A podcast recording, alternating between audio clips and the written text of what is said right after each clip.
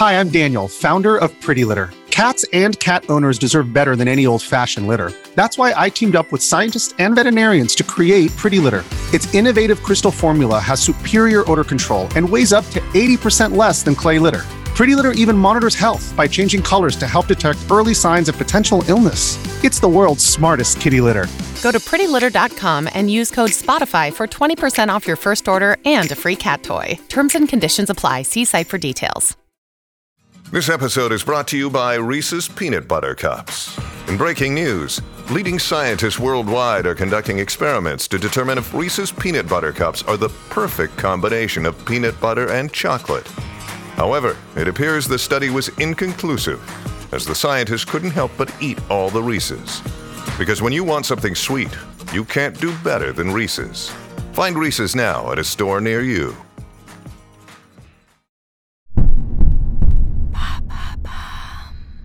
D'où vient le jeu de rôle?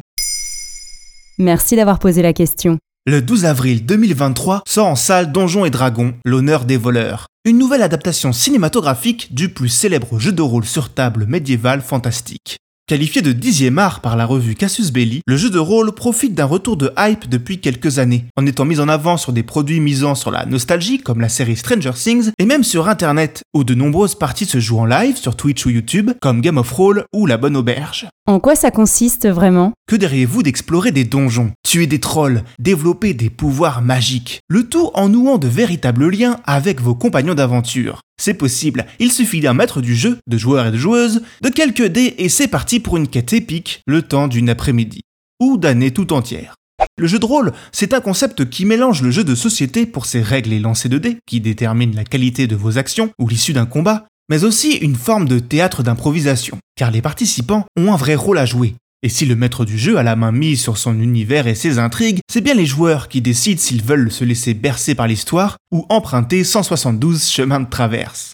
Encore plus que le jeu vidéo, le joueur participe à la fiction qui se déroule sous ses yeux. Il est autant spectateur qu'acteur, voire auteur. Une sorte de livre dont vous êtes le héros collectif et où la part belle est laissée à l'imagination de chacun. Mais qui a créé ce jeu? L'embryon du jeu de rôle apparaît par hasard en 1970 aux États-Unis, quand Gary Gigax, le créateur du wargame Shan Mail, vous savez ces jeux avec plein de petits soldats en plomb, invente une nouvelle règle donnant la possibilité de jouer un protagoniste unique plutôt que toute une armée.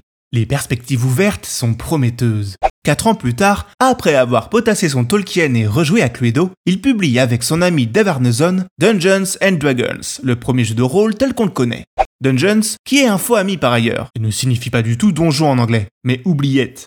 Le jeu trouve son public et devient même un petit phénomène culturel, au point que Spielberg le représente à l'écran 7 ans seulement après sa création, dans l'introduction de son chef-d'œuvre, E.T.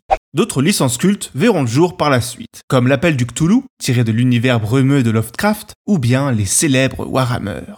Pourtant, tout ceci se passe avant que les geeks ne mettent la main sur la pop culture mainstream, non? Oui, et c'est pour ça que la suite n'est pas si rose. Remettez-vous dans le contexte. À l'époque, pas de phénomène Game of Thrones ou d'Harry Potter. Le jeu de rôle se voit qualifié de sous-culture pratiquée par des nerds acnéiques à lunettes dans des caves obscures, parfumées au houblon. Vous trouvez cette description cliché C'est pourtant celle qui sera le plus largement diffusée dans les médias durant des décennies. Quitte à faire des rapprochements hasardeux entre métal, fantasy et sectes, pratiques occultes et même meurtrières. Heureusement de nos jours, le jeu de rôle souffre moins de cette image et n'hésite pas à se moderniser.